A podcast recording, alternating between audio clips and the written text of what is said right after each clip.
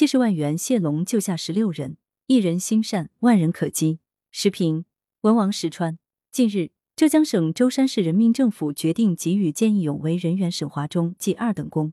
据报道，去年舟山一艘浙剩余零五一一九渔船遇险沉没，船员生死未卜。约三海里外的另一艘浙带鱼一一四九二收到救援指令，船长沈华忠没有犹豫，立即命令弃下价值十万元的蟹笼。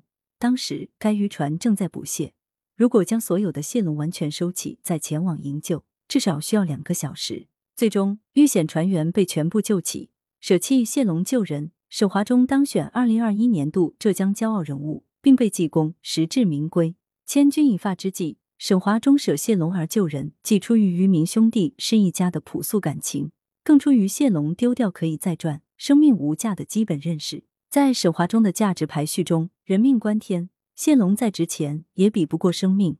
救人，沈华忠不止一次。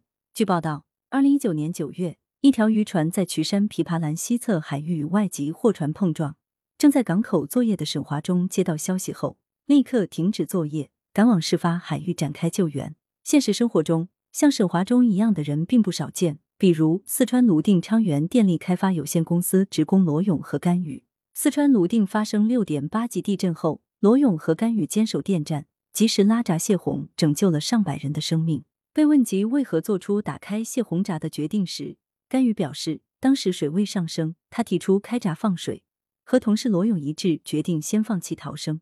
沈华忠、甘宇、罗勇都是再普通不过的人。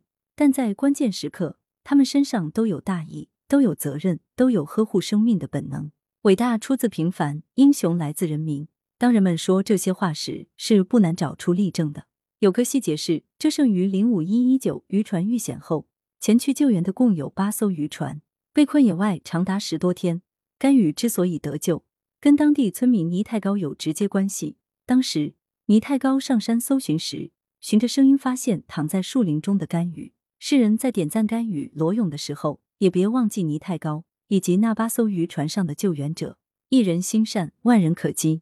甘雨罗勇打开泄洪闸的行为，与沈华忠、倪太高等人一样，都是心善。这种做法能够带动和激励更多的人心善，面对处在危境中的人，毫不犹豫的伸出援手。此前，浙江桐乡两名银行职员徒手接住坠楼女童的故事传开后，很多人深受感动的同时。也表示向他们看齐。甘雨说：“我们因为想救下游的村民，留在了电站。后来我也是因为村民而获救的。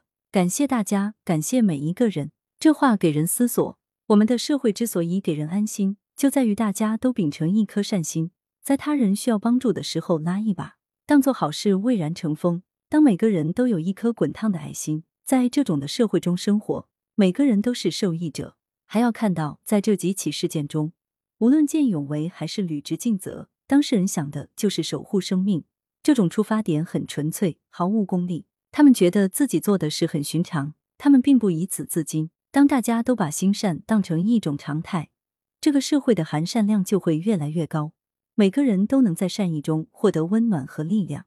值得一提的是，国家也在制度层面强化了对见义勇为的保障，对心善行为的激励，比如。民法典新增了见义勇为免责条款。去年，中央宣传部、中央政法委、全国人大常委会办公厅、司法部联合印发《关于建立社会主义核心价值观入法入规协调机制的意见》试行，明确提出成立社会主义核心价值观入法入规协调机构，为推动社会主义核心价值观融入法治建设提供有力的制度保障。习近平总书记给中国好人李培生、胡小春回信，提出希望带动更多身边人向上向善，弘扬社会主义核心价值观，争做社会的好公民、单位的好员工、家庭的好成员，为实现中华民族伟大复兴奉献自己的光和热。做社会的好公民、单位的好员工、家庭的好成员，这话适用于我们每个人。传播真善美，传递正能量，力所能及的奉献自己的光和热，每个人都能做得到。作者是北京知名时事评论员，羊城晚报时评投稿邮箱 wbspycwb 点 com。来源：羊城晚报羊城派。图片：央视新闻。责编：付明图，江雪源。校对：彭继业。